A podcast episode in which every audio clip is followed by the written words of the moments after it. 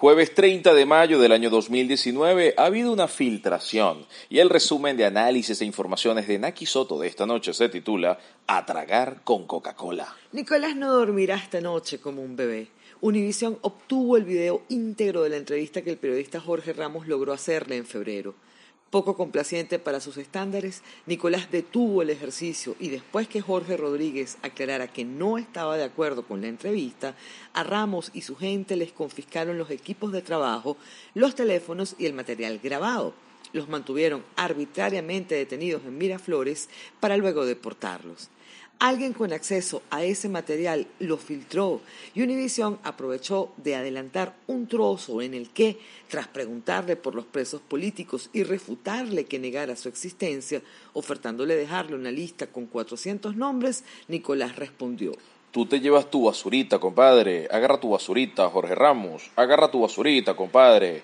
Mira, vienes a provocarme. Te vas a tragar tu provocación. Te vas a tragar con Coca-Cola tu provocación cita textual para Nicolás Maduro. Y allí arranca su respuesta de monólogo de cadena de radio y televisión, que al ser interrumpida vuelve a desatar su ira acusando a Ramos de tener, cita textual, una posición política parcializada contrarrevolucionaria, así dijo Nicolás. Ignoro por qué la expectativa de Nicolás era una entrevista confortable, pero aplaudo que el desmoronamiento de sus lealtades ocurra con piezas así de simbólicas que de hecho desbaratan sus notables esfuerzos por minar la mediación de Noruega. El no país. Trabajadores y jubilados de CanTV protestaron exigiendo mejoras salariales y laborales, denunciando sus beneficios, reclamando el aumento de tarifas, como si eso de verdad influyera en la administración de recursos públicos.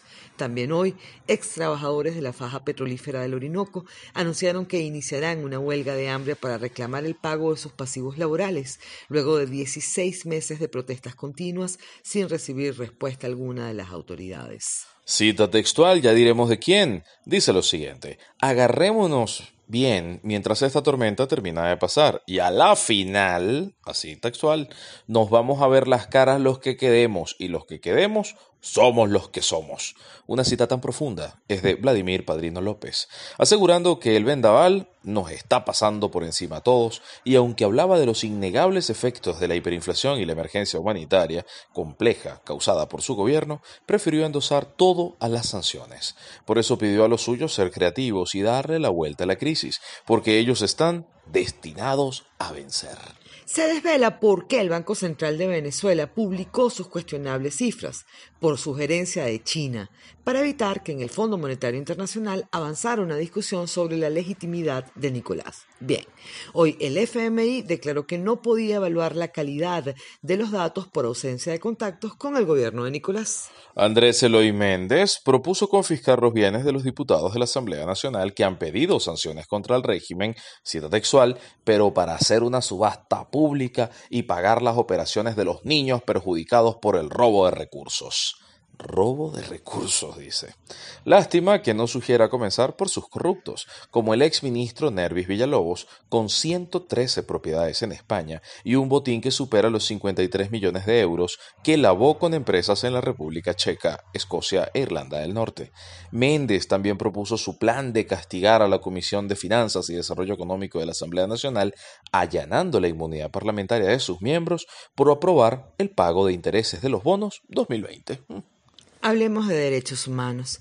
El relator del Sistema Interamericano y expertos de Naciones Unidas expresaron su profunda preocupación por la desaparición de migrantes venezolanos en naufragios en el Caribe y urgen a Trinidad y Tobago y Venezuela coordinar operaciones de búsqueda y rescate y la investigación y protocolos forenses para identificar y localizar personas fallecidas. El diputado Carlos Valero denunció la existencia de mafias de trata de personas en las costas del Caribe, a propósito del naufragio de las embarcaciones que salieron de Guiria hacia Trinidad y Tobago.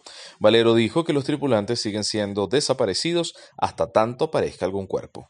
También denunció que las autoridades no han hecho nada para poner fin a estos hechos en Guiria cobran 500 dólares para permitir zarpar embarcaciones ilegales.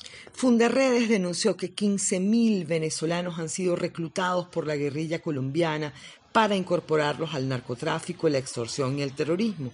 también documentaron la presencia de irregulares, entre ellos del ELN, las FARC, el Ejército Popular de Liberación y más recientemente el Colectivo de Seguridad Fronteriza en por lo menos 10 estados del país.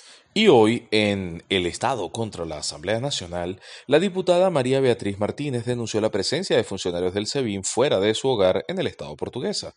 También fue diferida la audiencia del diputado Gilbert Caro porque el SEBIN no lo trasladó hasta el tribunal, según denunció su abogado Ramón Carmona. Los gobiernos de Colombia, Estados Unidos y Venezuela acordaron distribuir en Cúcuta los insumos de ayuda humanitaria enviados por la USAID para que ingresaran el pasado 23 de febrero, contradiciendo la tesis del diputado Lester Toledo, que ayer afirmó que estaban siendo repartidos en Venezuela. Integrantes de la Unidad Democrática del Sector Educativo de la Federación de Asociaciones de Profesores Universitarios de la Subcomisión de Educación de la Asamblea Nacional presentaron una propuesta para recuperar la educación venezolana que será incluida en el Plan País de Recuperación Nacional que impulsa Juan Guaidó. Movimientos en el tablero.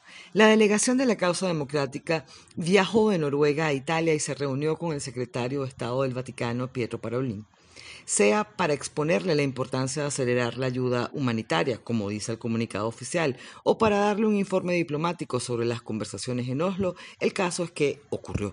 El vicepresidente de Estados Unidos, Mike Pence, dijo que Estados Unidos y Canadá deben continuar trabajando juntos, cita textual, para responsabilizar a Maduro por sus acciones, exponer la influencia maligna de Cuba y además apoyarnos hasta que se restablezca la democracia. El primer ministro Justin Trudeau dijo que Cuba puede potencialmente desempeñar un papel muy positivo en el bienestar y la estabilidad futura de Venezuela. El embajador de Reino Unido en Venezuela, Andrew Soper, afirmó que el Grupo Internacional de Contacto suma esfuerzos con Noruega y el Grupo de Lima para lograr una salida pacífica y negociada a la crisis venezolana.